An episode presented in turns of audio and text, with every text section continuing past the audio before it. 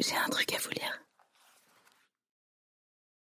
Extrait de Stardust de Leonora Miano. Je file dehors, étourdi de joie. Je porte une jolie robe à dos nus. Elle est rouge.